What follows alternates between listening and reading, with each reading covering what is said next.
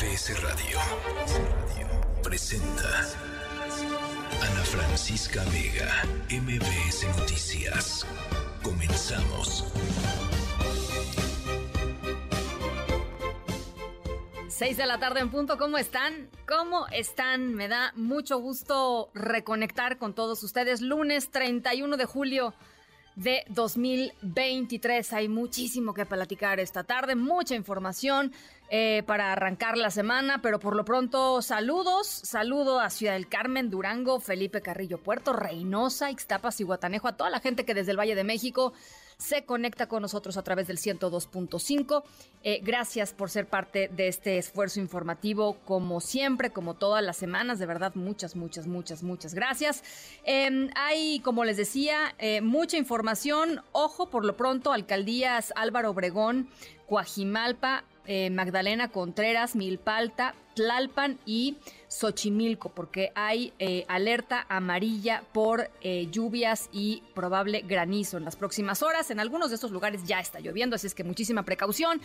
Nos conectamos también a través de redes sociales, Twitter, arroba Ana F. Vega, Instagram y Facebook, Ana Francisca Vega Oficial. Acuérdense que nos pueden siempre seguir a través de nuestra eh, cuenta en TikTok, MBS Noticias. Ahí estamos totalmente en vivo, leyendo sus comentarios y ahí nos pueden, nos pueden escuchar. Em, bueno, pues eh, vamos con la información 554377 1025 es nuestro teléfono aquí en cabina, nuestro WhatsApp en cabina también para sus comunicaciones. Arrancamos. MBS Noticias informa. Bueno, parece increíble, pero ya se cumplieron ocho años. Ustedes recordarán muy bien este caso, el caso del asesinato de cinco jóvenes en la colonia Narvarte. Eh, ocho años ya de que fueron asesinadas Yesenia Quirós, Alejandra Negrete, Mile Martín, eh, la activista Nadia Vera y un fotoreportero, el fotoreportero Rubén Espinosa, que fueron asesinados eh, salvajemente en un departamento de la colonia Narvarte. Las familias, los colegas, los amigos de estas personas, de ellos, siguen pidiendo justicia y el esclarecimiento de los hechos. Juan Carlos Alarcón, ¿cómo estás? Me da gusto saludarte. Igualmente, un abrazo, gracias, muy buenas tardes, Ana, familiares de las cinco víctimas del caso Narvarte, que hoy cumple ocho años, rompieron con la Fiscalía General de Justicia de Ciudad de México al no existir condiciones claras para continuar en diálogo con su titular Ernestina Godoy Ramos y los funcionarios involucrados en la investigación de los hechos. En conferencia de medios realizada frente al búnker de la Fiscalía, los deudos informaron que la institución ha desatendido diferentes datos de prueba aportados por ellos mismos a la investigación, como el hecho de que uno de los involucrados y sentenciado, César Omar Martínez Endejas, es yerno de un funcionario actual de la Fiscalía Capitalina. Se trata de Luis Javier García Saldaña, actual agente del Ministerio Público en la Fiscalía de esta ciudad, lo cual despierta mayor sospecha de un posible acto de encubrimiento. Patricia, hermana de Rubén Espinosa, único varón asesinado hace ocho años en el departamento de Luis Aviñón, sostuvo que las reuniones con funcionarios de la Fiscalía han comenzado a causar desconfianza por la manera como se expresan al afirmar que este caso está planchado. Escuchemos ocultan su rostro, su modus vivendi, su familia, no tienen identidad ni castigo. Toda esa actitud otorga al criminal poder para seguir haciendo daño. ¿Qué es justicia si tenemos la verificación de la corrupción al enterarnos de que un funcionario de la misma fiscalía y su hijo están involucrados? La náusea que provoca saber que ese mismo funcionario ha sido protegido por los empleados de la administración anterior y los de ahora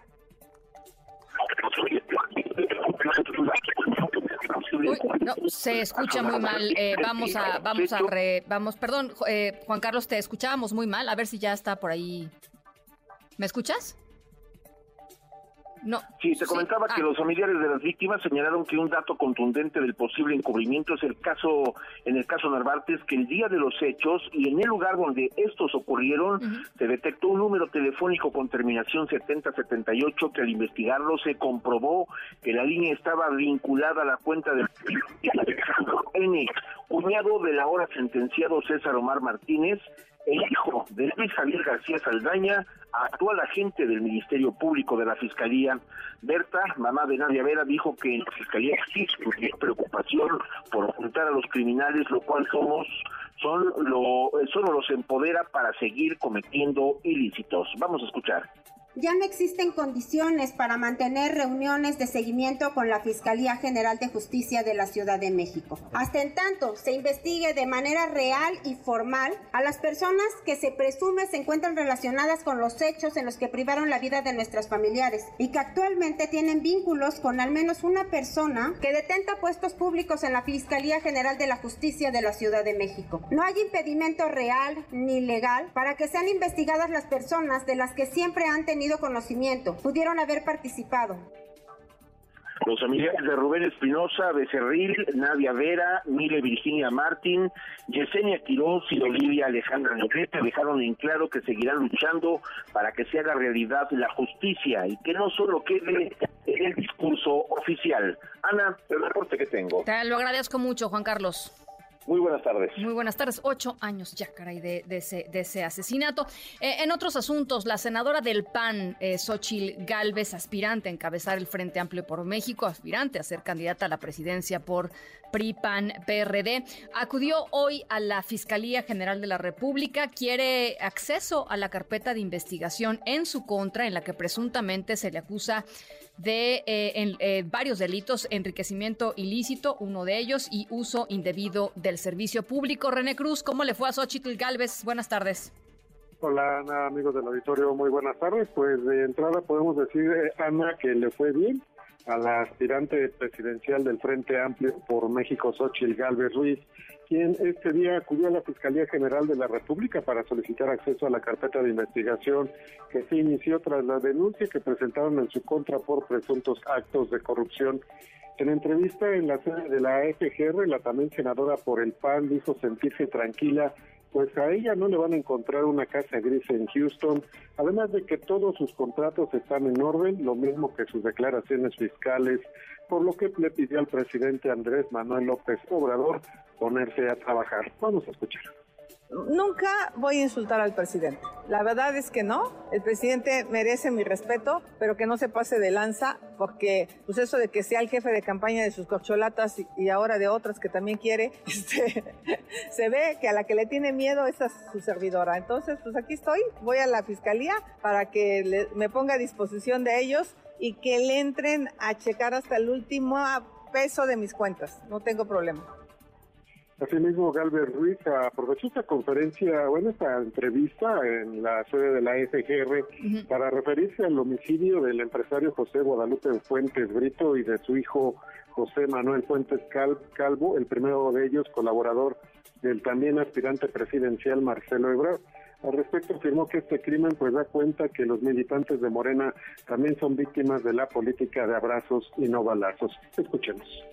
La verdad es muy preocupante pero también ellos son víctimas de la delincuencia. Por eso me decían que, pues, que mis propuestas de enfrentar a la delincuencia, también los de Morena las van a agradecer. También los de Morena, porque también los de Morena están sufriendo las consecuencias de tener un gobierno que le da abrazos a los delincuentes, un gobierno que les acusa con su mamá cuando los delincuentes pues están desatados. Entonces aquí necesita haber un cambio, un cambio inteligente, un cambio, ahora sí que este país necesita ovarios y esos los tiene sus amigos.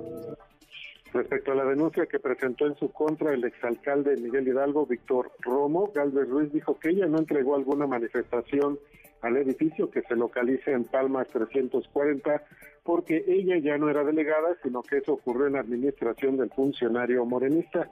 Finalmente, Ana eh, Xochitl Galvez también eh, eh, presentó, esto ya a través de sus abogados, presentó un escrito en la Fiscalía General de Justicia de la Ciudad de México, en donde también pues solicita acceso a la carpeta de investigación que se haya iniciado en su contra.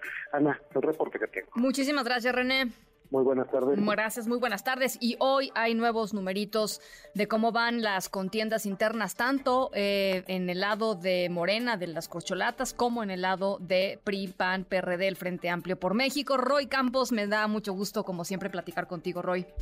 Hola, ¿cómo estás, Ana Francisca? Oye, hoy, ¿qué, qué digamos? Hoy termina un, bueno, empieza un mes más de gobierno de López Obrador, empieza, ¿no? Terminamos el 80%. Hoy inicia la semana 7 de las 10 de las corcholatas. Les dieron 10 semanas, llevan 7, llevan 6, estamos empezando las 7. ¿Por qué lo hago poner? Porque ahorita quiero darte los numeritos. A ver. Claudia Schumann le lleva 7 puntos a Marcelo. Fue una buena semana para Claudia, porque en las anteriores Marcelo se había ido acercando, acercando, llegó hasta las 6.6 y de repente en esta última semana Marcelo deja de crecer, Claudia recupera y otra vez está a 7 puntos de ventaja. Y 7 puntos en cuatro semanas. Claro, claro. ¿No? 28 días. Quiere decir que necesita Marcelo acercarse en un punto cada cuatro días. Lo cual es muy difícil, ¿no? Con estas reglas sí. Sí, sí. Porque con reglas en donde el partido te limita, el INE te limita, todo te limita, o sea, no puedes ir a los medios, no puedes poner spot, no puedes pagar, no puedes hacer nada. Bueno, ahora, dime una cosa, Roy. Eh, lo que, lo que sí podría suceder es que comenzaran a declinar algunas de las corcholatas que simple y sencillamente no, no levantan. Digo, Adán Augusto, eh, Ricardo Monreal, eh, en fin, no sé sobre todo los últimos tres, Noroña, eh, Monreal y Manuel Velasco. Sí. No, ellos tres podríamos decir que sí están fuera de toda posibilidad. Mm, está bien, vamos a poner. Si declararan esos tres, resulta que el votante de Noroña es más parecido al de Claudia. Sí. Entonces, si declara Noroña, no favorece a Marcelo. Marcelo va con, justo contra votantes muy distintos a los de Noroña. Sí. O sea, Marcelo iría con votantes como de como de Monreal, dices tú? Como de Monreal un poco, ¿no? Como Monreal un poco que, que se enfrentó a López Obrador en su momento, que tiene un discurso más, más, más independiente. Puede ser Monreal más parecido a Marcelo. Pero Noroña, Adán, eh, son más parecidos a Claudia. Entonces, Claudia, digamos, buena semana para ella. Eh, Marcelo tiene una, una cuesta arriba muy importante. Eh, Adán Augusto me sorprende. O sea, ¿tú todavía lo ves con posibilidades, Roy? Mira, no es que lo vea así con muchas posibilidades, porque si tiene que un punto cada cuatro días Marcelo, Adán necesita dos puntos cada cuatro días. Sí. O sea, no porque le lleva 14, 13 puntos entonces necesita dos puntos cada cuatro días. El fin de semana fue bueno para don Augusto, un poco por la parte emotiva de su colaborador que fue accidentado y él suspendió. Que se murió en el avionazo, ¿no? Que se murió en el avionazo de, Veracruz. Sí, exactamente, ¿no? Eh, pero, pero porque nadie le pegó. Normalmente los fines de semana hay campañas negativas contra Dan. Hoy no estuvo exento de negativas contra Dan. Sí. ¿No? Fue fue más bien dejarlo pasar su duelo. Oye, yo, sí, yo ya, no sé algo igual. Yo ya no sé ni de dónde salen estas cosas, pero fíjate, eh, a mí me llegó el domingo un, un mensaje SMS a mi celular diciendo que se me convocaba a la asamblea informativa de Adán Augusto López. A mi celular, Roy. Sí, sí, este, son las campañas que están haciendo. Ya no, sabes ni quién las está haciendo, ¿no? Sí, bueno, y no sé si hubo asamblea informativa, creo que sí, el sábado suspendió, el domingo sí hubo, no sé si en la Ciudad de México, también no sé si en la Ciudad de México, pero de repente quién sabe por qué te llegó. También a mí me han llegado no por SMS, sino por WhatsApp de números que no conozco, invitaciones a un chorro de eventos de los dos lados, ¿eh? de los de Morena y de los del frente, de los dos lados. Están haciendo campaña, llámenle como le quieran llamar, son campañas. Bueno, a ver, eso con respecto a Morena y aliados. Con respecto al frente, eh, ¿cómo, ¿cómo va la Ese está más interesante. A ver. ¿Por qué está más interesante? Porque como lo hicieron en etapas, nada más estamos, el, eh, hoy es el día primero, bueno, el día nueve nos tienen que decir quién consiguió las firmas. Ahí es un primer filtro que no sabemos ni siquiera cómo vayan. O sea, no sabemos, sabemos que Xochitl dice que ya lo logró y los demás nadie nos ha dicho nada. ¿no? El 9. El 10 hay un gran foro y el 11 inician las encuestas para seleccionar tres. Entonces, ¿qué podemos hacer? Pues vamos a medir quiénes pasarían a la etapa de los últimos tres, pero sin saber si consiguen las firmas. Pero nada más vamos a ver. Entonces, Xochitl va claramente en primer lugar, va claramente, le gana a la suma del 2 y el 3, ella trae 26 puntos, el 2, digamos que es Krill, trae 14, y, y, Beatriz 11. por ahí traen, ¿no? Y luego 10 Enrique de la Madrid. nadie, también tendrían que declinar, ¿no? Algunos de ellos, me parece. Bueno, yo creo que quién sabe si declinen porque ya en unos días los van a sacar automáticamente pues si no consiguen las firmas. Pues sí, pues sí. a ver, pero, pero, pero declinar tiene un peso político eh, importante, es un mensaje, digamos, importante, ¿no? Sobre todo cuando declinas a favor de alguien. Claro. Y no, si declino nada más que dice ya no juego, eh, ya me rajo, eh, no pudiste. Pero si declaro, declino para apoyar a alguien, ah, bueno, sí tiene un peso político. Eh, y de los que pueden declinar, que ahí que pueden tener, a ver, cabeza de vaca podría declinar, ¿no? Silvano. ¿Quién más? Silvano Aureoles, no sé. Silvano y, y, y Mancera. O sea, pero eso yo creo que no declinarían por nadie porque son, son los únicos del PRD que están ahí adentro. Sí, sí, sí. a lo mejor Silvano a favor de Mancero, Mancero a favor de Silvano, no sé, pero ahí podrían hacer algo. Luego, los del PAN, pues todavía hay PAN, está Ignacio Loyola de Querétaro. Yo creo que su declinación no tendría ningún peso. Sí. Sí. ¿no? cabeza de vaca, ¿no? Y a lo mejor Preciado, pero también no son los que podrían designar, pero no tienen un peso específico para darle votos a nadie. Entonces yo creo que yo, yo creo que más bien se van a esperar a que las firmas digan pues no las logré, me quedé a una firma, no lo que sea. Y, y al final de cuentas pues cómo van. Va uno que creo que segura que pasaría a la última etapa, que es Xochitl. Y hay una pelea real por quienes más estarían en la terna, entre un panista que es Krill y los dos priistas que son Beatriz Paredes y Enrique de la Madrid. De ahí dos de ellos pasarían a la siguiente ronda. Pero yo me he hecho una pregunta, a ver, Si, si solamente pasa Xochitl, ya no hay todo lo demás, la parafernalia, si solamente Xochitl consigue las firmas, ¿qué no ya, ¿qué va a pasar?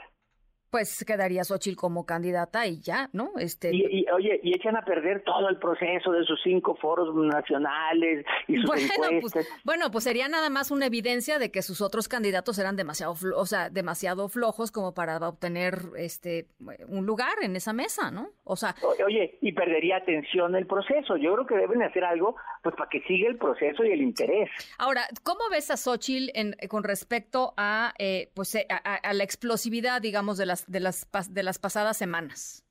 Mira, esta semana no fue buena para Xochitl. De hecho, perdió medio punto, seis, décimas perdió en, en, este, en la semana. O sea, fue un momento explosivo hasta arriba. El presidente también le bajó al ataque a Xochitl la semana pasada. O sea, ya le bajó, ya mandó a Víctor Hugo Romo a que hiciera la denuncia. O sea, ya no, ya no era el presidente eh, y Xochitl ya dejó de crecer. No pierde posibilidades porque creo que va a ser la candidata, pero ya no fue el crecimiento explosivo que tenía que tener. De hecho, la que creció fue Beatriz Paredes en la semana. Qué cosa, qué cosa más curiosa. Em, bueno, y, en términos de Morena como bloque y PRIPAN PRD como bloque. Muy, arriba, Morena, de, Mira, siempre, pongámoslo así, van a iniciar, si hoy iniciaran la campaña, como con 20 puntos adelante. O sea, no es definitivo, pues no sabemos, ¿no? Porque no sabemos lo que vaya a pasar, pero sí Morena está muy fuerte. Ahora, la gente está un poco desconectada, ¿no, Roy? O sea, estas semanas son semanas de descanso, quizá cuando entren los niños a clases, el 28 de, de agosto, ¿no? Me parece. Eh, la mayor parte de las escuelas, este, la gente se reconecte otra vez con, con, todos estos procesos y también conforme vayan, pues haciéndose más interesantes, ¿no? O sea, pasando otra etapa, digamos, porque digo, estas semanas larguísimas de las corcholatas, pues yo no sé quién pueden entusiasmar la semana 8, ¿no? Oye, exactamente, ¿no? La semana 7, ¿qué pueden decir de no, a las 5 y a la 4? Nada, ¿no? Oye, pero la verdad es que sí, nosotros tenemos que interesarnos porque alguien tiene que interesar y verlos y platicar. Pero la gente, a ver, cuando hay inundaciones, lluvias, inseguridad, no, no, no está en, en este tema, ¿no? O sea, no se ha metido todavía en esto. Bueno, pues ya, ya veremos si a partir de que será septiembre, algo así, la gente empieza a, a, a ponerlo, digamos, en su radar más, más cotidianamente, ¿no? Exactamente. Roy, te mando un abrazo, como siempre, millones de gracias. Hasta luego, Ana Francisca. Roy Campos, presidente de Consulta Mitowski, las 6 con 19. Ana Francisca Vega, NMBS Noticias.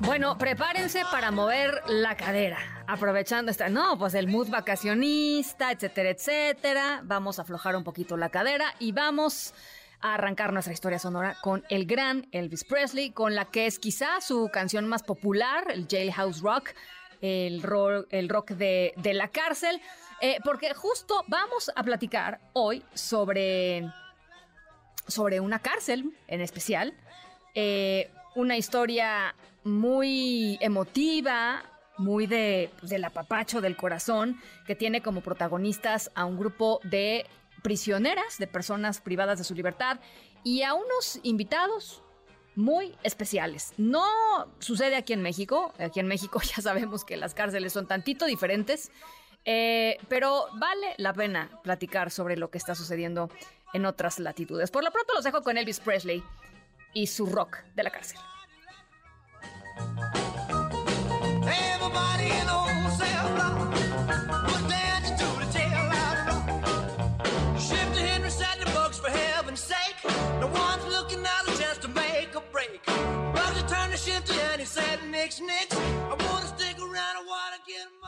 En un momento regresamos. Continúas escuchando a Ana Francisca Vega por MBS Noticias.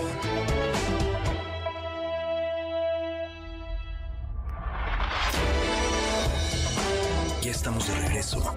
Ana Francisca Vega, en MBS Noticias. MBS Noticias informa. 6 de la tarde con 26 minutos. Hace ya varios meses que no habíamos hablado sobre COVID-19 en nuestro país. No había necesidad de hacerlo, la verdad, francamente, porque los niveles de contagios de, eh, de COVID habían estado relativamente bajos. Hasta hoy que la UNAM eh, levantó la mano y nos hizo volver a voltear a ver el tema del COVID-19. ¿Qué fue lo que dijo la UNAM? Adrián Jiménez, saludo con mucho gusto. ¿Cómo estás? ¿Qué tal? Buenas tardes, Ana Francisca Auditorio. Así es, la UNAM recomendó el uso del cubrebocas nuevamente cuando varias personas permanezcan durante más de 30 minutos en lugares cerrados con poca o nula ventilación. Esto luego de que en las últimas semanas, como ya lo decía, se ha registrado en el país un incremento en el número de casos y la positividad de las pruebas de diagnóstico de COVID-19. A través del Programa Universitario de Investigación sobre Riesgos Epidemiológicos y Emergentes, la institución también sugirió el uso de la mascarilla para quienes laboren en lugares cerrados, promover activamente la ventilación y ante la presencia de uno o varios casos simultáneos en una misma área de trabajo o actividad académica, eh, recomendó el aislamiento de tres a cinco días de quienes estén enfermos. En un comunicado señaló que ante la presencia de síntomas o pruebas positivas de COVID-19 se debe notificar al responsable sanitario de la entidad o dependencia. Asimismo, llamó a la ciudadanía a procurar en todo momento una adecuada higiene, tanto individual como del inmobiliario de instalaciones. La UNAM resaltó que en caso de que las personas presenten síntomas de enfermedad respiratoria aguda como gripa, catarro, tos, dolor de garganta, fiebre, deben procurar aislarse, descansar para recuperarse en un periodo de 3 a 5 días y usar en todo momento cubrebocas durante la convivencia con otras personas. Recordó que es importante no automedicarse, buscar atención o acompañamiento médico a fin de vigilar la evolución y con ello identificar complicaciones de manera oportuna. La universidad precisó que a pesar de que la situación se encuentra en relativa calma y condiciones generales favorables en esta época del año, en el verano, como lo han señalado los especialistas y ante el inicio de las actividades de la universidad, se recomienda continuar con las medidas generales de prevención de contagios y complicaciones por COVID-19, así como otras enfermedades respiratorias. Ana Francisca Victoria, la información que les Bueno, pues a tener mucho cuidado, a, a, a aceptar esas recomendaciones. Gracias, Adrián. Buenas tardes. Un abrazo. Eh, de, hecho, eh, pues aquí en el programa hicimos una revisión de los datos de los que tenemos acceso y los cuales son pues públicos y, estamos disponibles, digamos, los tiene disponible la Secretaría de Salud. Eh, hay que recordar que antes, ustedes lo recordarán, se informaba diario el número de contagios o por lo menos de pruebas positivas de COVID-19, no de contagios, de pruebas positivas de COVID-19.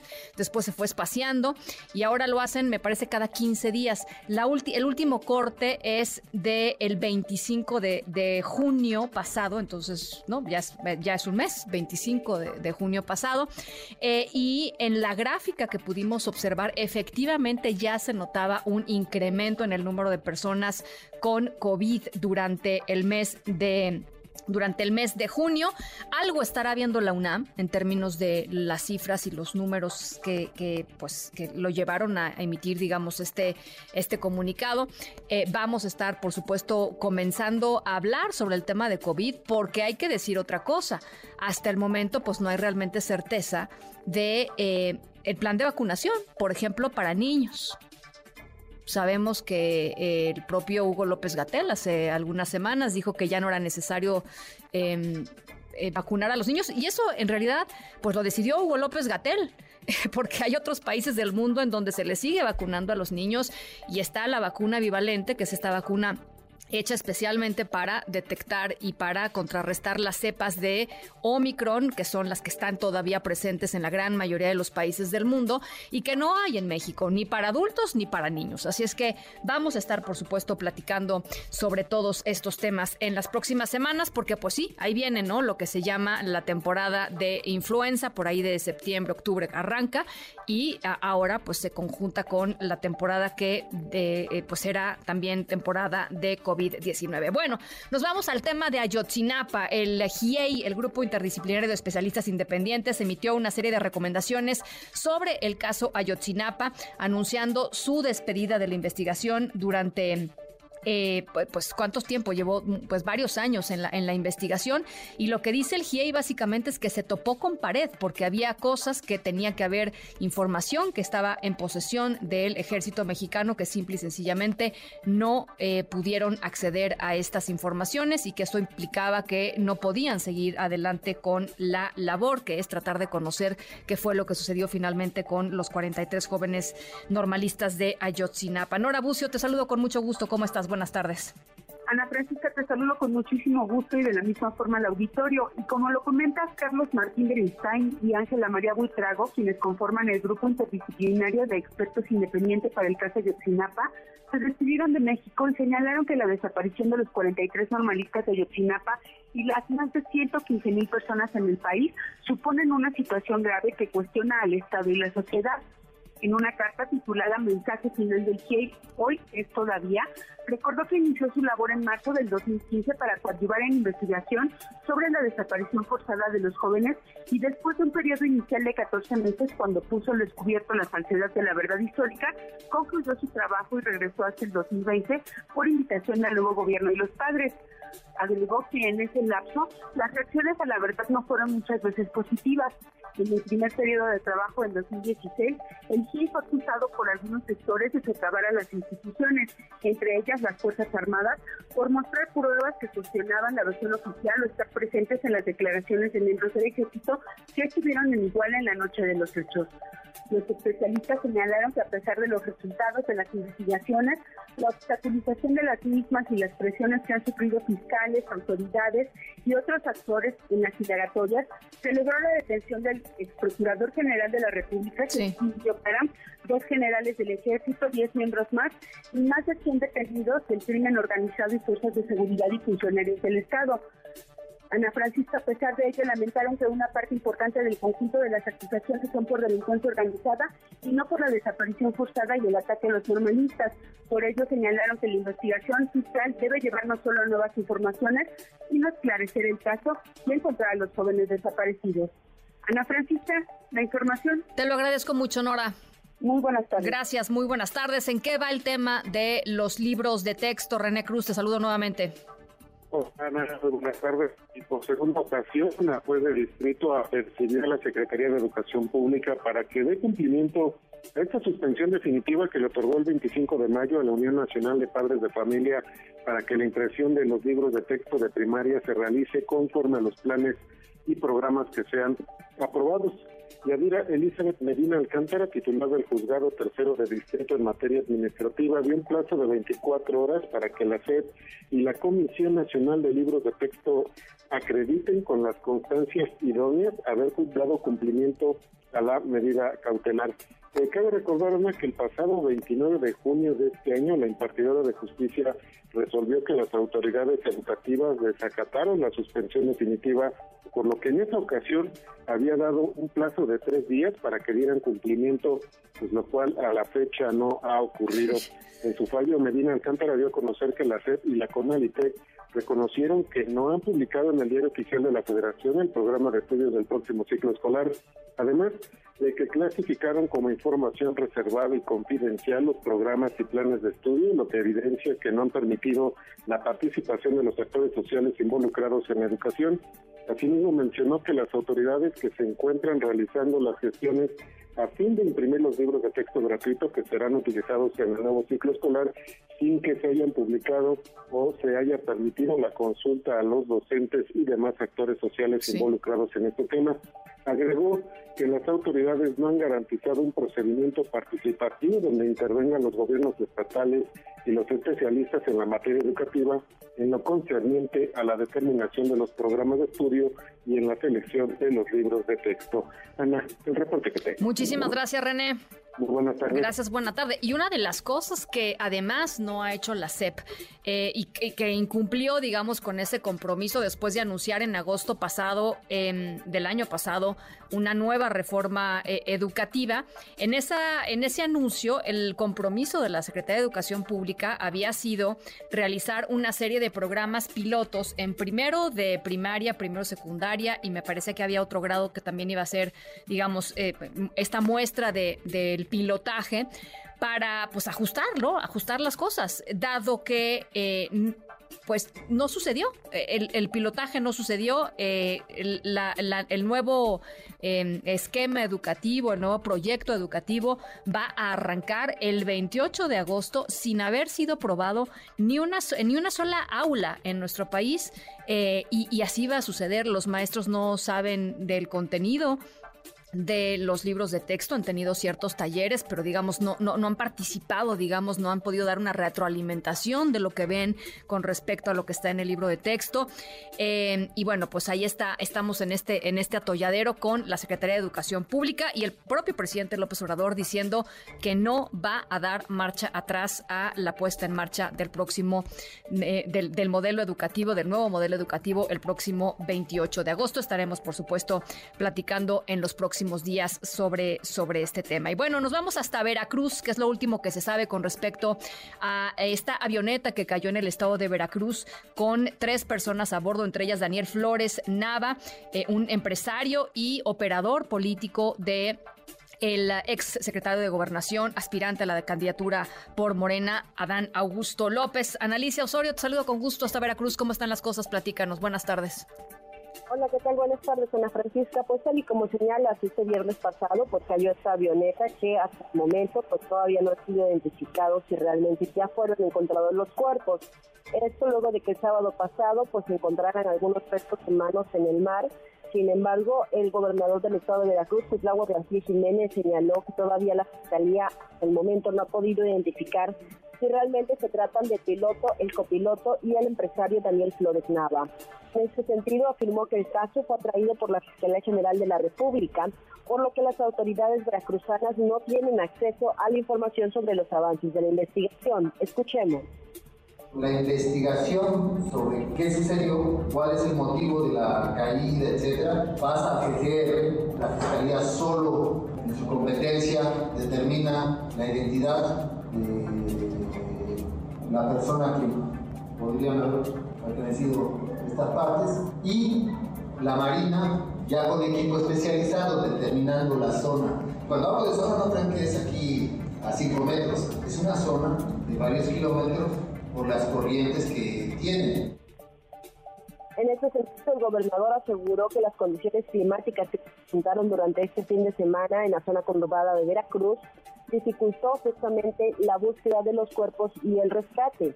Además de que, tal y como ya escuchábamos, se trata de una zona muy amplia donde, según señaló, el oleaje es muy complejo, por lo que los cuerpos pudieron ser llevados a grandes distancias. Ante ello, afirmó que la búsqueda todavía continúa, mientras que la Fiscalía General de la República se hará cargo de las investigaciones. Este reporte.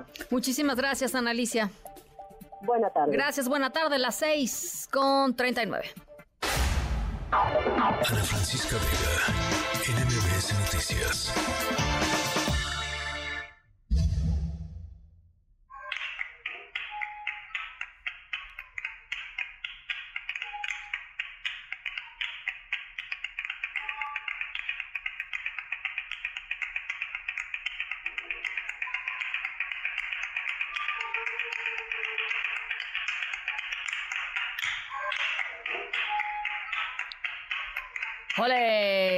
Nos vamos para nuestra historia sonora?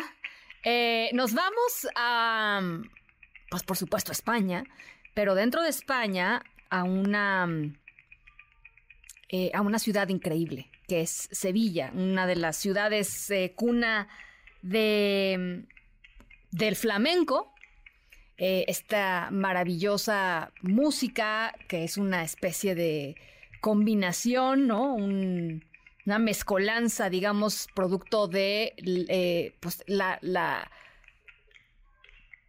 poco a poco, cómo se fueron juntando culturas como la judía, por supuesto los árabes, eh, por supuesto los gitanos, y al final pues ya los castellanos durante el siglo XV. De ahí nació el flamenco y con La Palma y con los flamencos nos vamos hasta Sevilla. Eh, las protagonistas de nuestra historia sonora las protagonistas de nuestra historia sonora se han dedicado a un montón de cosas. Vienen de lugares muy distintos, de historias de vida completamente diferentes. Se han dedicado a cosas muy diversas en términos de sus profesiones. Pero por una semana, que fue una semana muy especial para ellas, todas pudieron olvidarse de sus problemas, de sus preocupaciones, de sus pesares y pasar un poquito de tiempo, eh, un tiempo de disfrute que créanme, nunca van a olvidar. ¿Por qué? Pues no, no, no es que se hayan ido de vacaciones. Al ratito les voy contando de qué se trata. Estamos hablando de cárceles, estamos hablando de Sevilla. Al ratito les voy contando un poquito más de nuestra historia sonora. A las 6.41 vamos a la pausa 5543-77125, nuestro WhatsApp aquí en cabina, para que podamos conversar. Vamos a la pausa. Yo soy Ana Francisca Vega. No se vayan, volvemos con mucho más.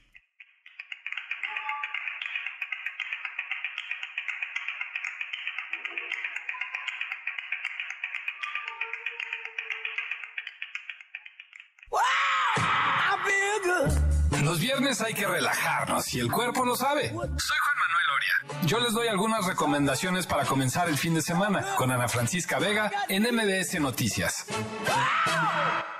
En un momento regresamos. Continúas escuchando a Ana Francisca Vega por MBS Noticias.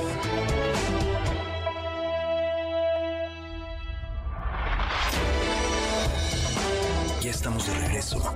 Ana Francisca Vega, en MBS Noticias.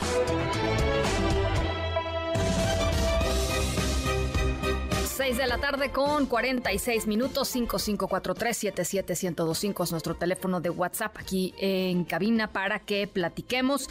Eh, hay información sobre el tema de las personas desaparecidas en, en el país, el movimiento por nuestros desaparecidos México, eh, los colectivos que conforman este enorme movimiento, eh, emitieron un comunicado. ¿Y por qué lo hicieron? Pues porque denuncian que han sido revictimizados porque eh, el Estado mexicano está utilizando los registros de vacunación que tienen en su, en su poder eh, de vacunación de COVID-19 y los nombres de personas desaparecidas para, em, pues para ir, digamos, de casa en casa, eh, las comisiones de búsqueda, consultando a las familias que tienen personas desaparecidas si aparecieron o no las personas que estaban eh, pues desaparecidas eh, eh, justamente en, estos registros. Ellos, ellos dicen que eso está revictimizando a, pues a las personas que están desaparecidas, tanto como a las propias familias. Nora Bucio, es un tema complejísimo lo que está sucediendo. Te saludo nuevamente con mucho gusto. Así es, Ana Francisca, te saludo nuevamente con mucho gusto y como bien lo comentas, el movimiento por nuestros desaparecidos en México hizo pública su preocupación ante la noticia de que la Comisión Nacional de Búsqueda ha estado utilizando el registro de vacunación COVID-19 como fuente de información para confirmar casos de supuestas localizaciones ya que sospecha que esta acción pueda centrarse en minimizar las cifras de las personas desaparecidas en un contexto del cierre de gobierno. A través de un posicionamiento público firmado por los más de 80 colectivos que lo integran, subrayaron que es revictimizante que, como han denunciado varias familias, las comisiones de búsqueda y otros servidores públicos federales y estatales, en coordinación con la Comisión Nacional de Búsqueda, hayan visitado sus domicilios para confirmar si su familia ya había aparecido. Consideramos que llegar con familias dos años después de tener un indicio de localización, como la aplicación de una vacuna en 2021, no habla de búsqueda efectiva, sino de búsqueda profundamente tardía y evidencia que las instituciones no se comunican entre sí, agregaron. Los colectivos destacaron que de manera paralela desde el pasado mes de abril han observado movimientos irregulares en las cifras de personas desaparecidas y no localizadas, la cual había tenido un incremento desde su creación tanto en personas desaparecidas y no localizadas como en las personas que ya habían sido encontradas. Sin embargo, en estos últimos tres meses ha ido descendiendo la cifra de personas cuyo paradero aún se desconoce. Estos hechos coinciden con las declaraciones del presidente Andrés Manuel López Obrador, que en junio de este año puso en duda las cifras del Registro Nacional de Personas Desaparecidas y no localizadas, que hizo el llamado actualizar las cifras de personas desaparecidas con la creación de un nuevo censo, el cual el subsecretario Alejandro Encinas declaró que estaría listo en agosto. Por ello les preocupa que corra riesgo el registro y que estas acciones sean actos encaminados hacia la opacidad del mismo por no hacer público el proceso de actualización y su metodología. Finalmente, debido a lo anterior, el movimiento pidió la inmediata suspensión del nuevo censo hasta que no se lleve a cabo una serie de reuniones con las y los familiares donde se explique la lógica y metodología y que se emprendan estrategias y planes de búsqueda integral para localizar a las más de 110 mil personas desaparecidas y no localizadas en el país. Ana Francisca, la información. Muchísimas gracias, gracias Nora. Muy buenas tardes. Estamos en la búsqueda de desaparecidos. Hay un presupuesto, eso a lo mejor no se sabía, porque hay mucha politiquería. No estoy hablando de los padres, ¿eh? ni de los familiares de las víctimas, de los desaparecidos. Las madres buscadoras, ¿su gobierno les ha quedado a deber? No, hemos hecho todo y vamos a seguir trabajando con ese propósito. Estamos atendiéndolos en todas las giras que hago, hablo con familiares de desaparecidos y lo hace la secretaria de Gobernación, el subsecretario de Gobernación, lo que no permitimos es que se utilicen estos casos con propósitos politiqueros. ¿No le gustaría recibirlas? Sí, sí, sí, pero no, no, es que hay ese propósito manipulador. Lo importante es que ayudemos en la búsqueda de los desaparecidos y que ayudemos a los familiares y lo estamos haciendo. Lo demás es politiquería, es publicidad. 6 de la tarde con 50 minutos en la línea telefónica Delia Quiroga, eh, madre buscadora del colectivo eh, del colectivo 10, 10 de mayo, de marzo, perdón, te saludo con mucho gusto, Delia. Hola Ana Francisca, buenas tardes a ti a tu audiencia. ¿Cómo, cómo están las cosas? ¿Cómo reciben eh, pues esta, estas últimas declaraciones del presidente López Obrador, Delia? Pues muy desafortunadas y muy este acomodadas para él. Yo creo que el que usa la politiquería es él, porque ahorita, por ejemplo, acá en Sinaloa hay un problema de abuso de autoridad de marinos. Se acaba de comunicar una señora de Nayarit que tiene los videos donde los marinos se llevan a su hija y no están haciendo nada. O sea, no estamos hablando de todos los marinos, estamos hablando de marinos en específico que obran datos de que están cometiendo desaparición forzada y ejecuciones extrajudiciales. Sí. Eh, cuéntanos un poco eh, cuál es la petición, digamos, más directa al presidente López Obrador en ese sentido. Pues mira, en, en este sentido aquí, de que queremos que se presenten a los cuatro marinos de la patrulla 60, 60, 71 entre el Ministerio Público para que la víctima sobreviviente los pueda identificar y pues sean llevados a proceso como debe de ser. ¿Qué les dicen las autoridades? Pues mira, ahorita fuimos, hicimos una manifestación en el Palacio de Gobierno, llegaron muchos jornaleros, porque estos dos muchachos eran jornaleros en apoyo, llegaron otro, otra persona que tiene un problema en el hospital pediátrico con un niño, y pues fueron solidarios, ahí estuvieron con nosotros, también este varios restauranteros y negocios de aquí, de Culiacán nos llevaron agua, nos llevaron comida, fueron solidarios con nosotros, y pues lo que queremos es este que se haga justicia, que se presenten esas personas, que ahorita que está el sobreviviente, que sobre le dieron un balazo en la cabeza y perdió un ojo, Ana Francisca, le desprendieron la mandíbula al pobre, entonces anda en muy malas condiciones, aún así él fue a ver al gobernador para que viera cómo lo dejaron. Sí. y no lo quiso recibir. No quiso, no nos recibió. La única que nos atendió fue la comisionada de víctimas, que pues nos atendió muy bien y pues, pero este caso es federal. La que debería de atenderlo es la licenciada Yuridia de la CEA. Y no, y no lo reciben. No, pues no, el gobernador no no quiso. Bueno, eh, estamos a, eh, eh, el, presidente del observador cumple el 80% de su mandato, Delia. Recordando un poquito cómo comenzó, la, digamos, la, campaña, por supuesto, la promesa que les hizo a todas las, a, los colectivos de, de familias de, de personas desaparecidas. Al día de hoy, ¿Cómo evalúas tú lo que ha sucedido, Delia, y cómo, cómo salir de, de, esto que, te soy sincera, e, es, como si platicáramos y hubiera sido el, el, primer día, digamos, de la desaparición, porque siguen siendo los, las mismas historias, Delia. Así es, pues la verdad es que yo creo que retrocedimos, porque las pocas instituciones encargadas de atendernos a nosotros han ido en retroceso. Nosotros teníamos un fondo en la CEAP se quitó el fondo, se hizo presupuesto fiscal, no se ejerce el presupuesto fiscal, en, en la comisión de búsqueda tampoco. Eh, había un comisionado que trabajaba, Roberto Cabrera, ahora hay una comisionada que brilla por su ausencia y que se le pide que de perdida coopere con cartas y, y, sillas y mesas, ni siquiera para nosotros, para los peritos, y no quieren. ¿Cómo salir de esto, Delia? ¿Qué falta en esto? No, pues a ver, yo, sé que, son, sí, son muchas cosas, pero, pero pensando en, pensando en que, en que, en que tiene que haber una salida para este, para esta tragedia, Delia, no nos podemos quedar así como país. ¿Hacia dónde? No, pues primero que nada tenemos que este lograr concientizar a las personas de toda la, la sociedad, buenos, malos, este, del gobierno, civiles, de que las desapariciones tienen que parar para poder resolver las que hay y poder identificar los más de 50 mil restos en poder de las semejos de todo el país. Entonces, se necesitan acciones concretas y contundentes, que se les dé un seguimiento, que no nada más vayan y digan que van a hacer para tomarse la foto y ya después abandonen los proyectos. Y que escuchen a las familias, a todas las familias, que les tomen en cuenta. Cuando dice el presidente que a los colectivos los están utilizando grupos eh, para su propio beneficio, como le gusta decir al presidente, para la politiquería, ¿qué, qué, qué, es, qué, qué sensación o qué sentimiento te, viene, Delia? Me da mucha tristeza porque el que utiliza algunos colectivos y grupos es él. Él es el que los está utilizando para atacar a los que sí traemos una lucha legítima, a los que sí les estamos señalando sus errores. ¿Por qué no se pronuncian antes? ¿Por qué no?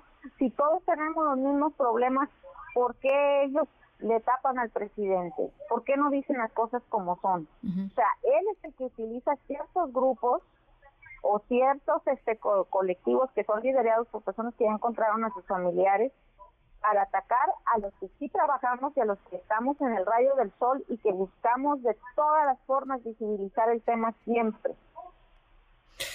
Bueno, pues ahí está, Delia. Eh, esperemos una respuesta del presidente del observador. No sé, ¿la esperas todavía? Digo, con respecto, con respecto puntualmente a este tema de, de las eh, ejecuciones extrajudiciales que estás diciendo, entregan a estos elementos de la Secretaría de Marina que estuvieron involucrados. De, ¿Ahí esperas algo todavía? Claro que sí. Nosotros, él dijo, ¿qué dijo con lo de Ayotzinapa? Que la Marina y la Sedena habían cooperado y habían dado acceso a los archivos, ¿no? Pues que nos demuestre aquí que la Marina va a cooperar y que nos dé acceso a las bitácoras y a las fatigas del 11 de julio, cuando se cometieron los hechos aproximadamente a las doce y media de, mediodía, fíjate, a plena luz del día, ¿eh? Hay tres testigos que vieron lo que hicieron los marinos ahí. Yo no sé por qué Rosa Moya dijo que hay que hay soldados este que pueden ser clonados uniformes y que andan con guarachas y que no sé qué. Eso no, no, no, está mal. O sea, tiene que verse qué está sucediendo, tiene que verse qué está pasando. Hay testigos que están corriendo peligro. El sobreviviente, tememos por la vida del sobreviviente. Las familias de Villajuárez, que no vayan a querer irlos a buscar y vayan a empezar a hacer un desastre ahí en el pueblo. Bueno, Delia, vamos a estar eh, pues muy cerca de, este caso y muy atentas a ver si eh, efectivamente hay una respuesta o la respuesta que ustedes están buscando por parte del presidente López Obrador y la Secretaría de Marina. Te agradezco mucho, Delia, de veras. No a ti, pues mira, si no nos dan respuesta, ¿qué nos dejan? ¿Justicia por propia mano? ¿Quieren que empecemos a hacer justicia por propia mano? No queremos hacer eso, pero nos van a orillar, nos van a orillar porque ya estamos cansados. ¿Cuántos años son, Delia, ya de esta lucha? Pues yo llevo ya casi 10 años, Francisca. Estoy agotada, estoy cansada de lidiar con ellos, la verdad. Ya. Bueno, pues te mando un abrazo, Delia. Muchas gracias por este testimonio, siempre por platicar con nosotros. Al contrario, gracias a ti y por ser tan sensibles con estos temas y principalmente las personas desaparecidas. Muchísimas gracias. Al contrario, gracias Delia. Delia Quiroa, eh, miembro del colectivo de Madres Buscadoras 10 de marzo, las 6 eh, de la tarde con 58 minutos. Algunas llamadas. Eh, a ver, aquí tengo el 5543-77125, nuestro WhatsApp abierto. dice Carlos Enrique, eh, vuelves. Eh, hola, querida Ana Francisca, es un placer volverte a escuchar y sintonizar el Noti nuevamente porque em, me cansé de esperarte, ¿no? Qué bárbaro. No, Carlos Enrique, no digas esas cosas, de veras. Eh, muchas gracias por, muchas gracias por, por escucharnos, por sintonizarnos y, aprovecho para agradecer muchísimo a mis compañeros Adrián Jiménez y Citlali Sainz haber eh, pues estado aquí al frente de estos micrófonos mientras yo eh, me tomaba algunos días de descanso. Muchísimas gracias, Carlos, por, por escucharnos. Dice, vuelves y hay una excelente noticia, es que le quedan exactamente 14 meses al sexenio perdido.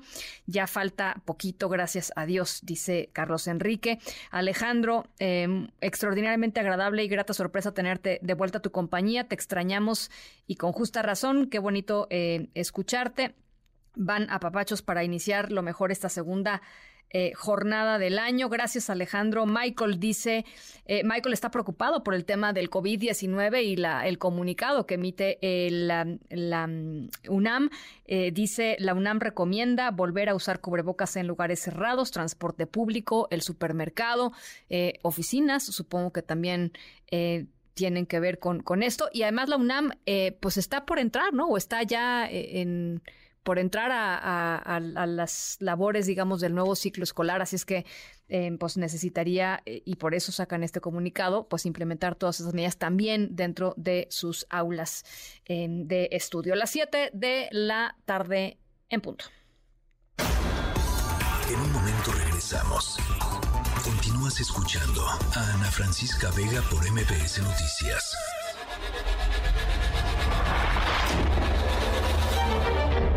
MBS Radio presenta Ana Francisca Vega en MBS Noticias. Continuamos. 7 de la tarde con 8 minutos. Gracias por seguir con nosotros aquí en MBS Noticias. Yo soy Ana Francisca Vega. Lunes 31 de julio de 2023. Les recuerdo nuestro número de WhatsApp 5543 77125. En la siguiente hora vamos a estar tratando un tema eh, interesantísimo. Hay una eh, serie de números de los cuales vamos a estar platicando que tienen que ver con trata de personas en nuestro país. Es de verdad increíble lo que esté sucediendo y que además esté sucediendo pues eh, sin que el Estado mexicano haga pues prácticamente nada. Vamos a estar conversando sobre ello. Y además, si ustedes son, son fanáticos de Twitter, ¿les gusta Twitter? Este, aquí mi, mi, Memo, sí, yo creo que mi Beto no, levanta ni la cabeza, ¿verdad? Estás todo el tiempo viendo Twitter. Bueno, Fíjense que si son fanáticos de Twitter ya deben de saberlo, que el nuevo dueño de Twitter cambió del pajarito azul y del nombre de Twitter a una espantosa X. no puedo decirlo de otra manera. Eh, la obsesión de Elon Musk con las X eh, es, digna, es digna de, estudio. Vamos a estar conversando eh, sobre, a ver, más allá de lo que significa un cambio de logo para una marca tan importante como como Twitter, eh, pues qué hay de fondo eh, en esta decisión de Elon Musk de modificar tan radicalmente una de las marcas de redes sociales pues tan concurrida, tan querida y tan este, utilizada por millones de personas alrededor del mundo. Así es que vamos a estar platicando con nuestro querido José Antonio Pontón. Las 7 con 10. Las 3 esta tarde.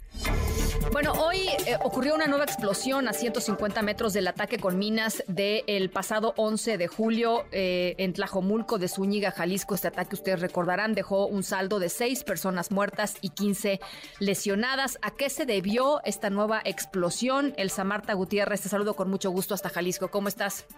Gracias, eh, Ana. Eh, muy bien, eh, muchas gracias. También saludos a nuestro auditorio. Todavía no se ha logrado determinar por parte de las autoridades qué fue exactamente lo que pasó. Solamente la Secretaría de Seguridad Pública de Jalisco confirmó que sí hubo una nueva explosión en la zona donde el pasado 11 de julio atacaron con explosivos a personal de la Fiscalía del Estado, policías municipales y civiles, ahí precisamente en Tlajomulco. Está bien, esta vez, como bien lo comentaba, se registró el estallido a 150 metros de donde eh, sucedió el primer ataque. Esta vez no hubo heridos ni daños colaterales y de acuerdo con la dependencia, el grupo especializado en la desactivación de este tipo de artefactos localizó un cráter producto de la detonación de un artefacto. De hecho, dice que se localizaron indicios de la explosión, por lo que de inmediato se aseguró ahí el lugar, se procesó la escena con los diferentes eh, peritos. Sin embargo, no se ha dado mayor información de qué es lo que lo habría originado. Lo cierto es que alrededor de las cinco y media de la mañana los propios vecinos escucharon el estallido. Aquí te presento lo que dice una de las vecinas que aceptó compartirnos ese testimonio. Claro. Pues que se cimbró la casa igual que la otra vez que tronó. Igual, igual, igual. Y pues bien asustados todos, pues, porque pues de por sí. Y ya empezaron a ver pasar los soldados y las policías y todos, pues se asusta uno. Pues fue como a las cinco y media, cinco cuarenta por ahí. Y aparte del estallido, salió a ver qué pasó, vio humo, vio algo, nada. Sí se vio la madera para arriba otra vez, pero pues sabe. Nomás vemos que siguen pasando para arriba y para abajo, pero pues no sabemos qué. Y es que precisamente ese es el punto, Ana, que los vecinos se encuentran con una incertidumbre total, con miedo, porque las autoridades no les explican qué es lo que está pasando. Entonces, sobre la o que es la calle Flaviano Ramos, que finalmente es la calle que conecta a estas dos colonias, que son Larios y El Zapote, desconocen qué está pasando, por qué se están dando este tipo de explosivos, y de ahí que estén demandando que la autoridad revise minuciosamente el área, porque pues ya viven con miedo. Aquí lo que dice otra de las vecinas. A ver. Pues sí que revisaran, pues, porque pues como nosotros que estamos aquí cerquitas, pues ya no estamos seguros, ya no tenemos ninguna seguridad de, de salir, pues, como ahorita, pues nos vamos y pues yo trabajo ahorita en la mañana, apenas llegué y le digo, pues ya no estamos seguros. Y se cimbraron. Sí, los vidrios se cimbraron. Todo. Yo me di el levantón y ya cuando me levanté dije, ay, no, esto fue otra bomba y fue otra bomba. Y bueno, de acuerdo con los vecinos, Ana, con otros que pudimos platicar, aseguran que más bien lo que ha estado pasando es que después de este ataque que se registra el 11 de julio, al parecer las autoridades no revisaron bien toda esa parte, digamos, las faldas de ese cerro, para saber exactamente qué es lo que está pasando ahí. Ellos no descartan que dentro de esa zona de Tlajomulco, que está pues relativamente cerca de lo que es la cabecera municipal, se pudieran estar fabricando este tipo de explosivos que por fortuna hoy, bueno, no causó ningún tipo de daño, pero la zona eh, pues sigue acordonada por parte del Ejército Mexicano, de la Guardia Nacional, de la eh, personal de la Secretaría de Seguridad, pero hasta el momento no han logrado eh, determinar exactamente qué fue lo que pasó, porque a raíz de lo del 11 de julio, cada vez son menos las personas que visitan las faldas del cerro, que para ellos es un lugar de esparcimiento, incluso una familia tiene un rancho ahí, entonces es una zona que ellos habitualmente van a caminar, a correr, a andar en bicicleta, pero ahora a partir de lo que pasó, pues no saben eh, qué hacer, viven con miedo. Yo de hecho, Ana, el pasado miércoles acudí a la zona, tomé unas fotografías, eh, tomé unos videos para conocer un poquito más de cerca la zona donde ocurrió el ataque. Bueno, y por fortuna no me pasó nada, ¿verdad? Estuve, estuve ahí caminando y, me pareció, está hasta como más eh, eh, verde todo, porque como ha llovido mucho, sí las cosas, pues obviamente que en su momento utilizaron para atender a las personas lesionadas, pues se ven dispersas por toda esta calle de Floriano Ramos, pero no hay nada eh, que dijeras tú, no sé, que te pueda dar miedo, que, que pises en falso o algo, pues no, no sé Ups, se nos cortó. Sí, se nos cortó la comunicación eh, con, con el Samarta. Bueno, pues vamos a tratar de, de, reconectarla. Eh, por lo pronto nos vamos hasta Chiapas, en donde no para la violencia. 17 personas detenidas eh, y dos personas lesionadas eh, con arma de fuego. Es el saldo de las peleas, de los conflictos que se han registrado, que han ocurrido en las últimas horas allá en San Cristóbal de las Casas. Lisette Coello, te saludo con mucho gusto. ¿Cómo están las cosas? ¿Ya está, digamos, controlado el tema? ¿Qué tal, Ana Francisca? Muy buenas tardes. En efecto, como lo comentas, pues 17 personas han sido detenidas hasta el momento y dos personas más resultaron lesionadas con armas de fuego. Esto debido a una riña que se registró la mañana de este domingo en San Cristóbal de las Casas, Chiapas, mismo que se derivaron de un problema familiar. Los hechos iniciaron alrededor de las 5 de la mañana del día de ayer, luego de que dos grupos de personas, donde se vieron involucrados integrantes del grupo delictivo Los Motonetos, se enfrentaron con palos y piedras, donde además realizaron detonaciones de arma de fuego, resultando lesionadas dos personas que fueron trasladadas a un nosocomio para su atención médica y se reportan hasta este momento estables. Posteriormente, pues ya un grupo interinstitucional conformado por la Fiscalía General del Estado, Guardia Nacional, Ejército Mexicano y Policía Estatal lograron la aprehensión de 17 personas más por su presunta responsabilidad en los delitos de atentados contra la paz, la integridad corporal, patrimonio de la colectividad del Estado y pandillerismo. Asimismo, se logró el aseguramiento de 10 motocicletas, una camioneta y un arma corta que fueron puestas a disposición del Ministerio Público. Hasta ese momento, Ana Francisca, ya se logró restablecer el orden y pues regresar un poco la seguridad a la zona, aunque pues los empresarios día de hoy han manifestado que han disminuido eh, en cuanto a la afluencia turística en San Cristóbal debido a que tuvieron muchas cancelaciones por este evento que se registró ayer y bueno, piden precisamente a las autoridades pues la presencia permanente de la Guardia Nacional porque pues este periodo vacacional es el más importante para este municipio que en el estado de Chiapas. Oye, y dime algo, Lisette, ¿sí se ha visto una, digamos, una diferencia en términos de la presencia de Guardia Nacional o de, o de autoridades, quiero decir, en, en, las calles de San Cristóbal, que digo, siempre son súper turísticas y, la verdad es que uno, pues hasta hace muy poquito no veía eh, más que a quizá un par de policías municipales ahí muy cerca del centro de la, de la ciudad. ¿Cómo está la cosa? Pues hasta este momento, eh, Ana Francisca, no se desplegó un operativo fuerte como se realizó hace un par de meses, si tú lo recuerdas, en la zona norte de San Cristóbal, en donde pues sí llegaron cerca de 300 elementos para poder controlar y hasta este momento en esa zona pues ha estado tranquila y los empresarios notaron precisamente la presencia de este de este operativo. Sin embargo, el día de ayer pues los agarran en pleno inicio de la temporada vacacional de verano y eh, los empresarios señalan que es urgente, no solamente por el tema de San Cristóbal, sino por los demás temas que se registraron este fin de semana en Chiapas y que han venido a repercutir en la afluencia turística pues aquí en el estado. Pues sí, pues sí, es que así, así es la cosa. Bueno, pues vamos a estar muy pendientes. Gracias, Lisette. Muy buenas Un abrazo, las 7 con 18. ¿Qué tenemos hoy en el mundo? Álvaro Morales, ¿cómo estás? Hola, Ana Francisca, qué, qué gusto tenerte aquí de regreso en la cabina y qué gusto saludar a nuestro auditorio. Y pues ahí nos vamos a Colombia, Ana, donde Nicolás Petro, el hijo mayor del presidente de Colombia, Gustavo Petro, fue arrestado este sábado pasado por la Fiscalía de Colombia tras ser acusado de lavado de dinero y enriquecimiento ilícito. Petro fue arrestado junto con su ex esposa Daisuris Vázquez. De momento, el abogado de Petro, uno de los abogados de Petro, David Teleki, acusó que la detención de Petro y de Daisuris fue ilegal debido a que no se siguió el debido proceso. Sí, en la, captura. Ajá. Además de señalar que hay un ambiente de hostilidad en toda la fiscalía en contra de, Nicolás Petro. Eh, Teleki acusó que el arresto además forma parte de una persecución política en contra de la familia Petro. Escuchemos a, a David Teleki, el abogado de Nicolás Petro.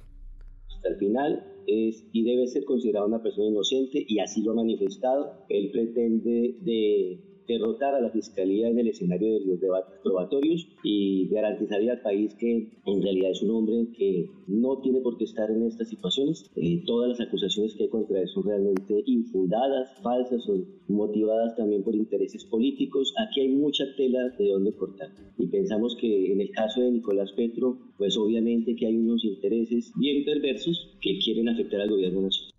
Bueno, ahí lo escuchamos, Ana, es, un complot, por lo que dice David Teleki. Además de ser hijo del presidente, Nicolás Petro es diputado y en las dos campañas de su padre, que como sabemos buscó la presidencia dos veces, eh, fue coordinador de campaña. Eh, este arresto llega meses después de que Petro fue acusado precisamente por Daisuri, su expareja con quien lo arrestaron. Eh, ella lo acusó de haber recibido por parte de narcotraficantes, entre ellos un narco muy conocido de Colombia llamado Santa López Sierra, conocido como el hombre Malboro, eh, para la los, lo acusó de haber recibido dinero para la campaña de su, de su padre, del papá. sí, y de haberse quedado. presidente, pues. Del actual presidente y de haberse quedado con un remanente del dinero una vez que pues ya ganó eh, Gustavo, Petro. Eh, cuando estas acusaciones salieron originalmente, el mismo Gustavo Petro hizo una petición, un llamado a que se investigaran los presuntos delitos de su hijo y de su hermano Juan Fernando Petro, que en ese momento también se vio involucrado en las acusaciones. Según la, expareja de Nicolás Petro, él habría recibido más de 600 millones de pesos colombianos, unos 150 mil dólares, para la campaña de su papá. Eh, sobre la detención actual de su hijo, Petro ya prometió que no intervendrá con el actor de la fiscalía y le deseó fuerza y suerte a su hijo. Porque hay que recordar, Ana, que eh, la relación que tiene Petro y el, y el fiscal Francisco Barbosa. O sea, el presidente, el presidente y, el fiscal, general de la nación. Eh, decir que tiene una, relación complicada sería ponerlo de muy buena manera. Sí, es muy diplomático. están peleados a muerte. Hay una lucha de poder ahí tremenda. Recientemente el presidente sugirió que él era el jefe del fiscal, lo cual generó muchísima polémica y eventualmente Petro tuvo que retirar esto y decir que el fiscal actúa de manera completamente independiente del ejecutivo. Y aunque Petro ha dicho que no tiene ningún problema con las cortes, sobre el fiscal Barbosa ha dicho que ha actuado de ha tenido actitudes sediciosas y además lo acusó de querer allanar la presidencia como lo hicieron en el Perú. Bueno, pues ahí está, eh, es, un tema que va a seguir dando, dando mucho eh, de, análisis. Eh, gracias Álvaro. Gracias Ana. Vamos a estar, por supuesto, en ello. A las 7 de la tarde con 22 minutos. Vamos a la pausa 5543-77125. Como les pinta este lunes, como les pinta su semana, 5543-77125. Vamos a la pausa, regresamos con mucho más. En MBS, noticias que ponen de buenas. En 2024, el Instituto Mexicano del Seguro Social realizará una inversión histórica de cerca de 22 mil millones de pesos para garantizar la construcción y equipamiento de nueve hospitales, la finalización de cuatro unidades médica familiar, así como un centro de mezclas y una central de servicios, entre otras obras. El titular del IMSS, Zoe Robledo, dijo que continuará la apuesta por estrategias preventivas, capacitación de especialistas en medicina familiar y programas como entornos laborales seguros y saludables, los cuales se prevé tengan un impacto en el seguro de enfermedades y maternidad a fin de reducir su carga financiera.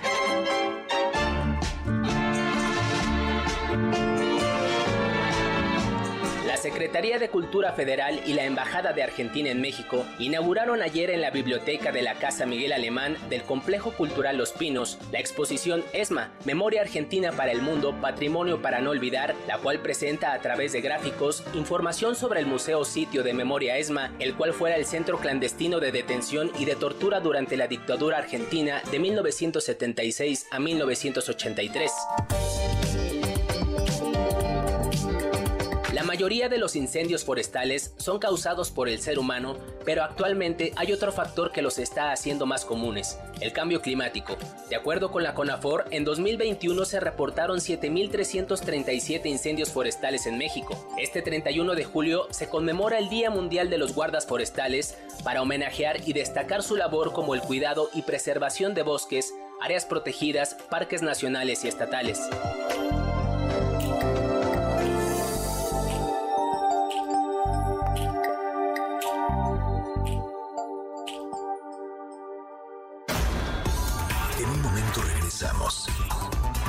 Continúas escuchando a Ana Francisca Vega por MBS Noticias. Continúas escuchando a Ana Francisca Vega por MBS Noticias.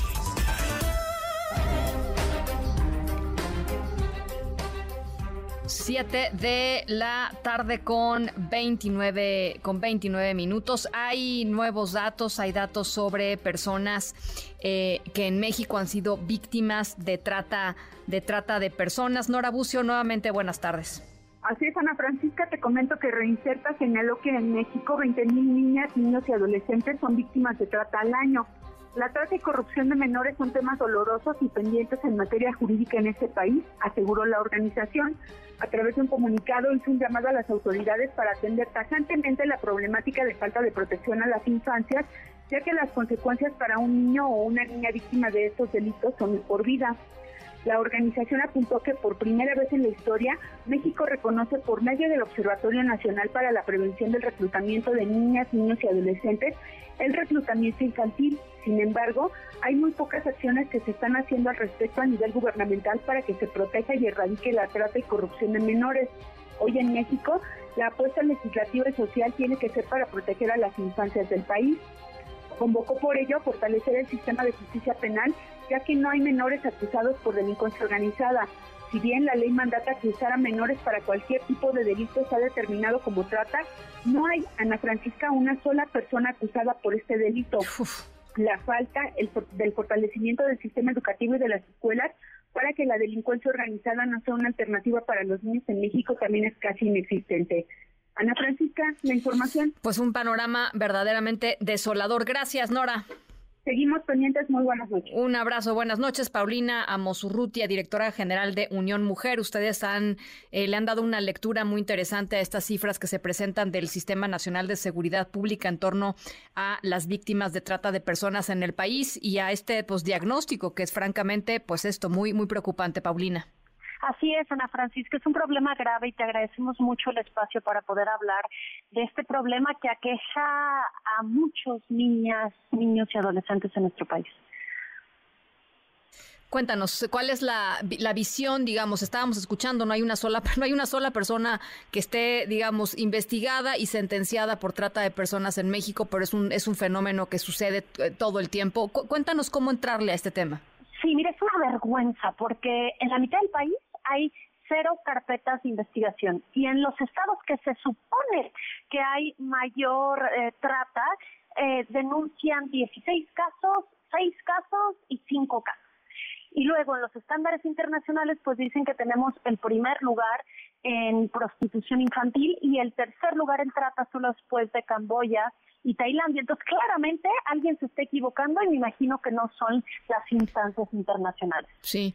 Eh, eh, ¿Cuál es el problema? El problema es que no hay un reconocimiento de, de, del, del, del, asunto, no hay la inteligencia suficiente, me refiero a inteligencia en términos del aparato de seguridad del Estado, digamos, generando inteligencia para, eh, para detener a, estas o desarticular a estas bandas de personas que están tratando con, con todas estas víctimas. ¿De qué se trata, Paulina? Mira, lo que hemos pedido desde Unión Mujer y que realmente creemos que es el problema es que no hay carpetas de investigación por oficio. No se han hecho en cada uno de los estados y esto está en la ley en términos del artículo 7, fracción 3 de la ley general. Es decir, se deberían de perseguir por oficio. Una niña que esté en trata claramente no va a ir a generar una denuncia.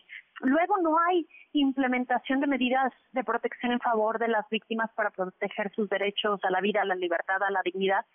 Y luego, cuando la niña es eh, salvada o el niño de esta situación, no se les trata conforme a los términos de víctimas que existen en la ley general. Es decir, no hay una, un censo, no hay eh, trabajo por medio de las autoridades y tampoco se les trata como víctimas. Sí. Son, son, generalmente son víctimas de, eh, sexuales, digamos, de, de delitos sexuales. Bueno, mayormente sí generalmente se, ahora sí que se genera un vínculo sexual más allá de que se le lleve a la prostitución, pero también hay otras cosas que se consideran como trata, como son los matrimonios forzados, la mendicidad forzada, la extracción de órganos. Hay 16 tipos de, de, problemas dentro de la trata, pero no lo entendemos y sabes qué, yo creo que el problema medular es la prostitución y la pornografía, digamos que es el aparato de mercadotecnia del tema, porque si no hubiese gente que hiciese prostitución y que no viese estas escenas de violencia en la pornografía, no tendríamos trata. Sí. Oye, a, ver, eh, dime algo. En, eh, en el pasado quizá era mejor o no. O sea, o siempre ha sido un delito que el Estado mexicano no ha visto o no ha querido ver o no se ha querido meter en esas broncas y más bien ve para otro lado y San se acabó. Creo que siempre fue un problema grave, pero hoy tenemos dos problemas que lo agravan en México. Uno, eh, todo el tema de los migrantes, todas las rutas migratorias ponen en grave eh, indefensión a las mujeres y a los niños, y dos, que no hay presupuesto. Recordemos que, por ejemplo, el Instituto de la Mujer en este año tuvo la mitad del presupuesto que estadios de béisbol. Entonces, ley que no tiene presupuesto, ley que no tiene dientes. Es que eso que dices es tremendo. Em, em, ¿qué, hacer, digamos, para, para más allá de cobrar conciencia y más allá de hablar, hablar de estos temas en, foros públicos, ¿no? En espacios públicos como este, ¿por dónde tendría que avanzar una, una propuesta eh, pues realista, digamos, para empezar a atacar este problema, Paulina? Yo creo que ya está sobre legislado. Tendría que bajarse a leyes generales con presupuestos locales, esto desde los gobiernos. Tendríamos que crear, como te digo, carpetas de investigación, censos reales y desde la sociedad civil tenemos que entender que la prostitución no es el, empleo más activo del mundo, que es donde está la trata y tenemos que enseñar a los hombres notablemente más que a las mujeres que están esclavizadas, que es el es la esclavitud moderna, la prostitución, y que la pornografía pues es el modelo desde donde se generan todas estas violencias. Bueno, pues estamos pendientes. Es eh, gracias por, por ponerlo sobre la mesa, Paulina, y eh, la, la propuesta es pues seguir conversando sobre estos temas. Te agradezco muchísimo darle espacio. Sé que la gente se voltea a otro lado, pero tenemos ese problema real y está más cerca de lo que creen. Muchísimas gracias, Paulina Amosurrutia, directora general de Unión Mujer. Con estas cifras, ayer se dio eh, se dieron a conocer en el marco del de, eh, Día Mundial contra la Trata de Personas el 30 de julio. Ayer, domingo 30 de julio, se dieron a conocer estas, estas cifras. Eh, 20 mil niñas, niños y adolescentes son víctimas de trata al año, es lo que dice Reinserta, esta organización eh, de Saskia Niño de Rivera. solamente en México, 20 mil niñas, niños y adolescentes víctimas de la trata en México. ¿Reconocidos? ¿Reconocidos? 2.065 personas de 0 a 17 años, o sea, eh, por el Estado mexicano. Lo que dicen las organizaciones es la cifra es completamente distinta, es una cifra mucho, mucho más alta. Las 7 con 35. Ana Francisca Vega, NMBS Noticias.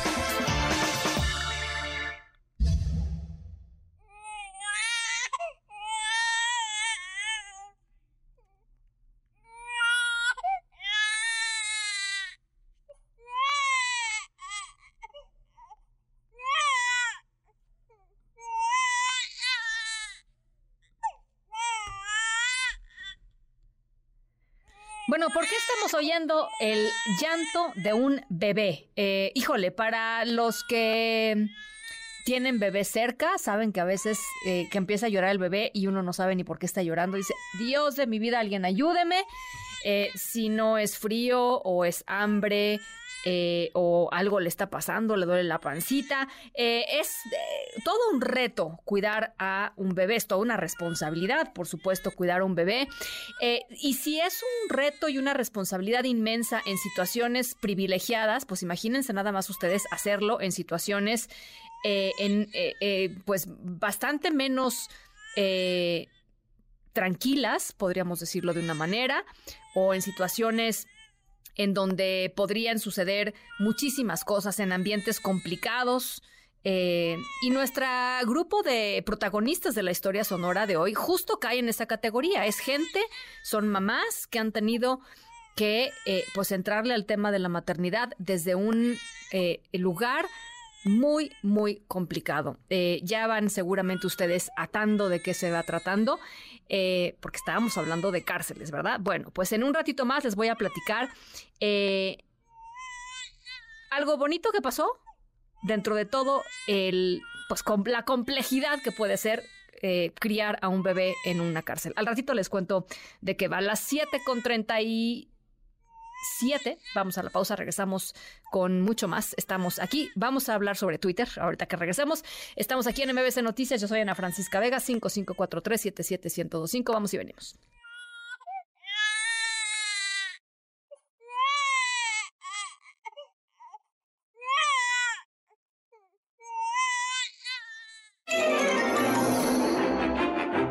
Dicen que somos lo que leemos. Soy Irma Uribe y junto con Ana Francisca Vega compartimos recomendaciones de libros infantiles para que disfruten con sus niñas y niños. No se pierdan la sección Adentro Afuera todos los jueves en MBS Noticias. En un momento regresamos. Continúas escuchando a Ana Francisca Vega por MBS Noticias.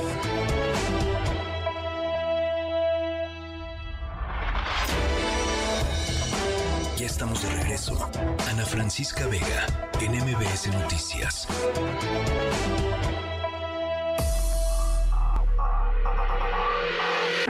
Lo mejor de tu estilo de vida digital y la tecnología. Pontón en MBS. Hello, Twitter bird. Tweet a little tweet on Twitter. Any little thing will do. Every single tweet's a winner. You can do it too. Just tweet a little tweet on Twitter. Everyone will know what's new.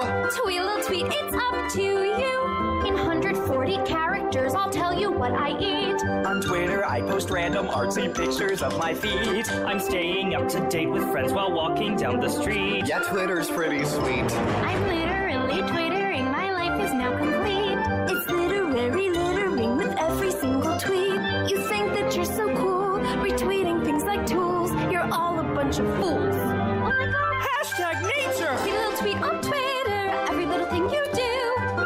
Tweet's Bueno, pues adiós Twitter, hola X. José Antonio Pontón. Sí, Ana, pues mata- ahora sí mataron un pájaro de un tiro nada más.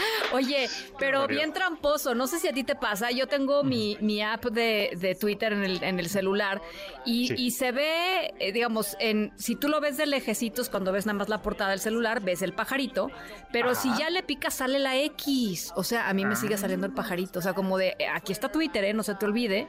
A mí Este. ya me sale la X y abajo me dice Twitter. Está ahí como, como que se reniega todavía el pajarito a, a- a morir. Pero sí, en realidad Elon Musk ya, pues, ya se lo echó, ya lo aplastó, ya le dijo adiós a Larry Bird. ¿Sabían que se llamaba Larry Bird, el pajarito? Así como Como el justamente basquetbolista, ¿no? Ajá, como era el de los un- Celtics. Sí, sí, el, el- el blanco Sí. basquetbolista de los Boston Celtics número 33. Bueno, pues así le pusieron, le pusieron a- al pajarito de, de- de Twitter, Larry, justamente por Larry Bird. Pero bueno, pues este pajarito azul ya se convirtió en una espantosa X, como diría el señor Chabelo. Sí, pero, Y pero ¿y por qué, Pontón? O sea, a Pues, ver, pues, ¿por es qué? Elon Musk, está loco. pues. O sea, ¿y ya?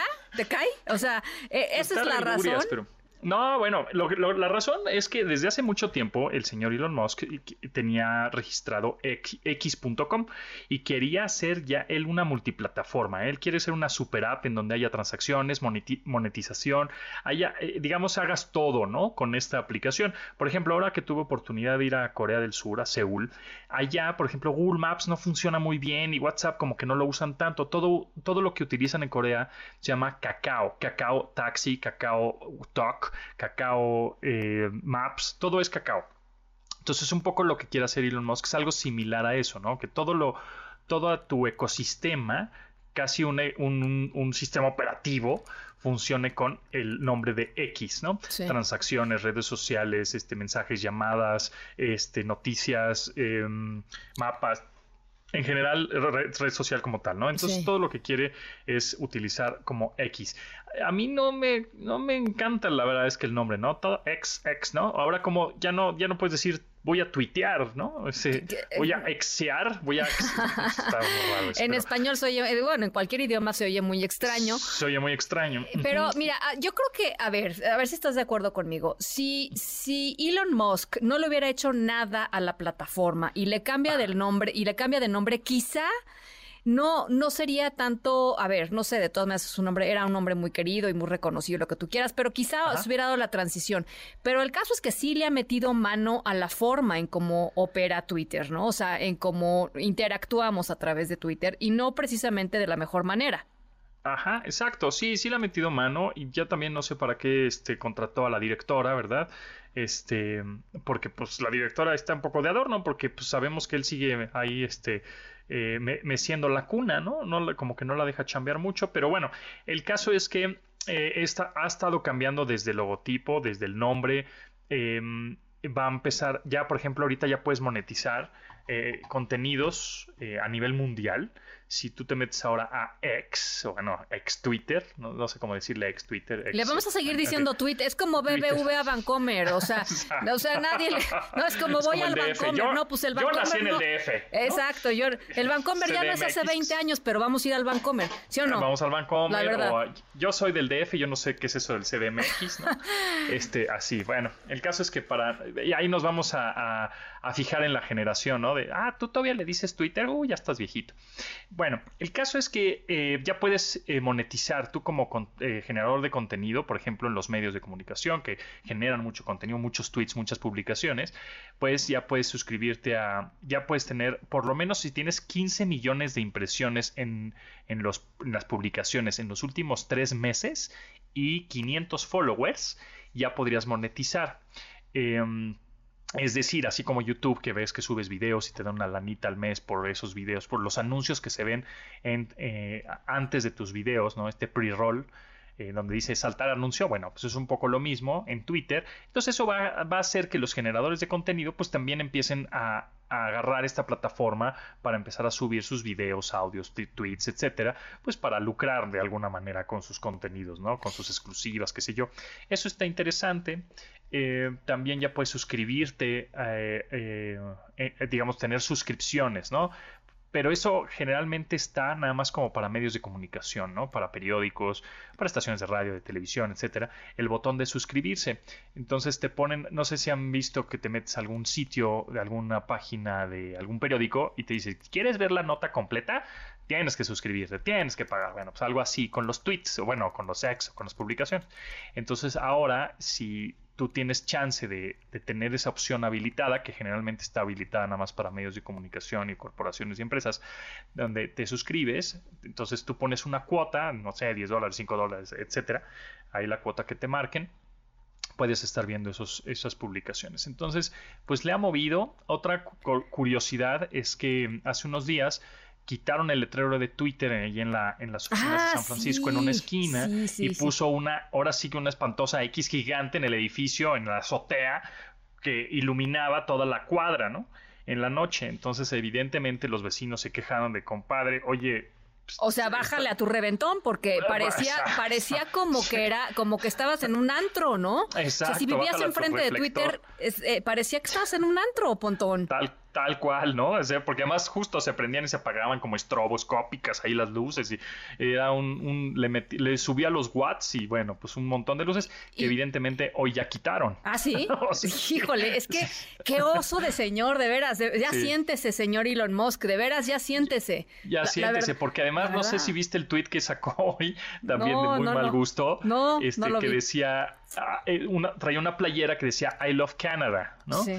Pero obviamente con la chamarra se tapaba la C y un cachito de otra letra, entonces decía I love otra cosa muy vulgar. Ah, Entonces- ya lo estoy viendo, ya lo estoy viendo. Es que no lo sigo, no lo sigo, eh, Pontón. No, no me hago yo eso. Este, sí, exacto.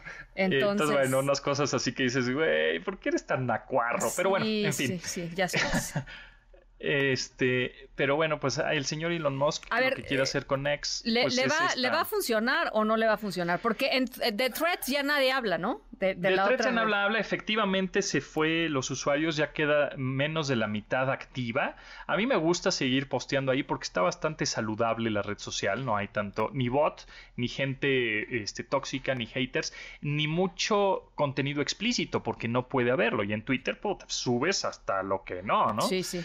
Este, por ahí te puedes encontrar ahí sorpresas un poco explícitas para, no aptos para este, niños ni adolescentes, ¿no? Entonces, este, Threads, pues está un poco más saludable, aunque efectivamente, pues ya nadie, no mucha gente ya los está pelando. Ya creo que este bajó de usuarios activos, creo que ya Pues sí. 10 millones Pues sí, de es que usuarios activos. pues tenemos 24 horas al día, ¿no? La, la verdad, 8, este, eh, si nos va bien dormimos, este, y pues hay que trabajar también otro rato y ya no te queda mucho tiempo para ver o para este, Todas las funcionar, ¿no? redes. Pues no manches, ¿no? Exactamente, mira, aquí eh, tengo unos datos eh, interesantes, casi casi de tit, tit, tit, cable de último momento, que me acaba de llegar información acerca de una empresa que se llama Amplify. ¿no? Es, eh, Amplify es una empresa que justamente se dedica a hacer análisis de redes sociales y dice, el uso de Instagram Reels por parte de las marcas, marcas, no usuarios, sino las marcas, se incrementó un 86% en comparación con otros contenidos de video en formato corto, o sea, pues, TikTok, ¿no? Y luego en tendencias de verificación de las marcas en Twitter, ahora hoy llamado X o X, el 4% fueron verificadas antes de que la plataforma comenzara a cobrar una cuota de suscripción. Em, y por otro lado, durante el segundo trimestre de 2023, o sea, enero, febrero, marzo, abril, mayo, junio, las marcas aumentaron la inserción de anuncios en Facebook Reels. O sea, Facebook sigue dando, ¿no? Y sigue siendo la, red social dominante. La reina, la reina, sí. Con 3 mil millones de usuarios. Eh, eh, entonces, la inserción de anuncios de Facebook Reels de las marcas creció en un 166% con relación al mismo periodo del año pasado. O sea, bestial, ¿no? Pero bueno, pues este TikTok aumentó también su engagement en comparación con Instagram Reels. Evidentemente Threads pues todavía no figura y X o ya lo voy a seguir diciendo Twitter. Vámonos al Vancomer, Pontón. Vamos al este, Aquí en, el DF. Aquí en el DF. Mientras tuiteamos. Y tuiteamos. Te mando un abrazo, Pontón. Gracias, Ana. Nos vemos. A ti igualmente a las 7 con 53. Ana Francisca Vega, NMBS Noticias.